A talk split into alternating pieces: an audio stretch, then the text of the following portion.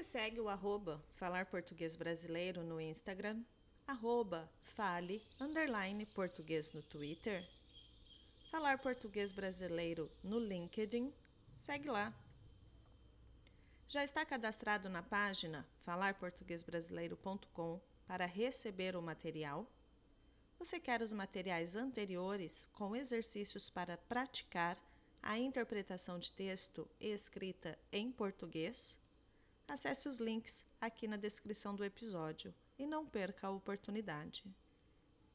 Adquirindo os materiais é uma maneira de apoiar o podcast. Você também pode fazer uma doação aqui pela descrição ou pela página falarportuguesbrasileiro.com. Você é um ouvinte do podcast e tem uma empresa? Quer ter o seu negócio divulgado em mais de 100 países? Entre em contato comigo pelo e-mail contato@falarportuguesbrasileiro.com. Neste episódio, falarei resumidamente sobre a história da educação no Brasil. Lá na chegada dos portugueses no Brasil e posteriormente com a vinda do padre Manuel da Nóbrega, a educação, como era na visão europeia, no Brasil, começa a dar os seus primeiros passos. Os padres assumiram o papel de catequistas e de professores da população local, os indígenas. Contudo, apenas meninos podiam receber a orientação educacional. Eles aprendiam a ler e a escrever. O letramento era religioso e, desta forma, eram convertidos ao cristianismo. No ano de 1759, o Marquês de Pombal expulsou os jesuítas, impôs novas regras e tornou estatutário o ensino. Após muitos anos depois, a educação passou a ser responsabilidade do Estado. No entanto, os professores precisavam ter recebido apenas alguma instrução e não eram preparados para lecionar. De um modo geral, os professores eram os próprios padres da época. Ainda se mantinha a proximidade entre ensino e religião. Durante muito tempo, as aulas eram oferecidas por professores particulares às famílias que possuíam condições financeiras para pagar pelo serviço. Esses professores particulares recebiam título de nobreza e eram isentos de pagar alguns impostos, mesmo assim, não eram recompensados de forma adequada.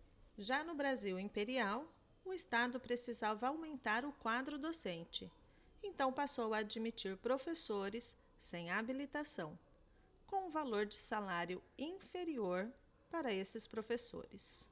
Finalmente, no ano de 1835, que surgiu as primeiras escolas de formação de professores. Ainda o que era valorizado eram os valores morais e religiosos, mais do que o conhecimento científico detido pelos docentes. As crianças, assim que fossem alfabetizadas, eram retiradas da escola.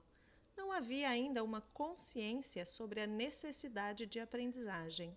No Brasil República, foi organizada uma reforma na educação, contemplando uma divisão por séries e de acordo com as faixas etárias. Neste período, surge a figura do diretor escolar, um cargo sempre ocupado por homens.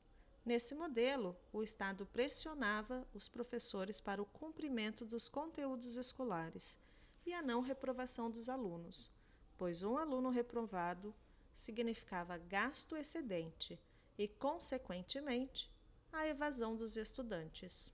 No ano de 1920, a democratização da educação foi alavancada. Anísio Teixeira foi um dos pioneiros da pedagogia nova, que combatia a restrição da educação às elites e a aproximação religiosa. No ano de 1971, o ensino passou a ser organizado em primário, ginásio e colegial, e obrigatório até os 14 anos de idade. Atualmente, muitas crianças ainda não têm acesso ao ensino formal. As escolas da rede pública de ensino têm suas salas de aula lotadas, oferecendo poucas condições para o desenvolvimento da aprendizagem.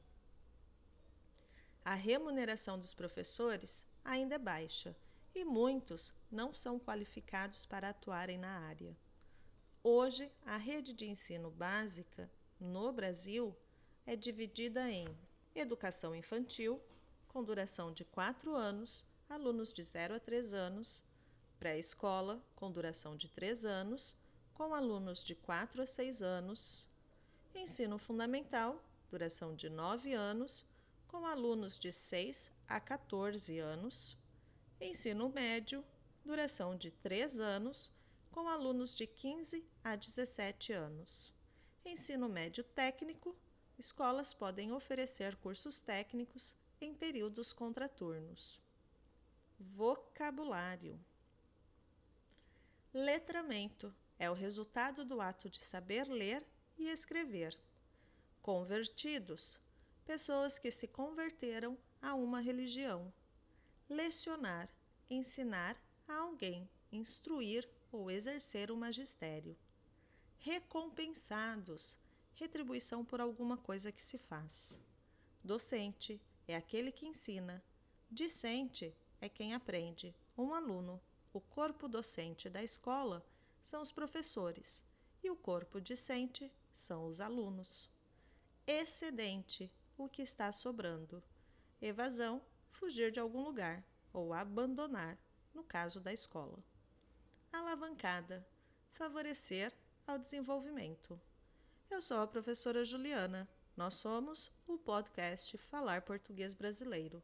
Publicamos o podcast toda segunda-feira e você pode escutar nos diversos aplicativos de reprodução de áudio.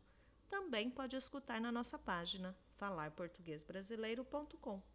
Lá na nossa página, você poderá se cadastrar e receber toda a transcrição dos áudios com exercícios de interpretação de texto. Registre-se agora mesmo em falarportuguesbrasileiro.com e receba o seu material. Nos vemos no próximo. Tchau, tchau!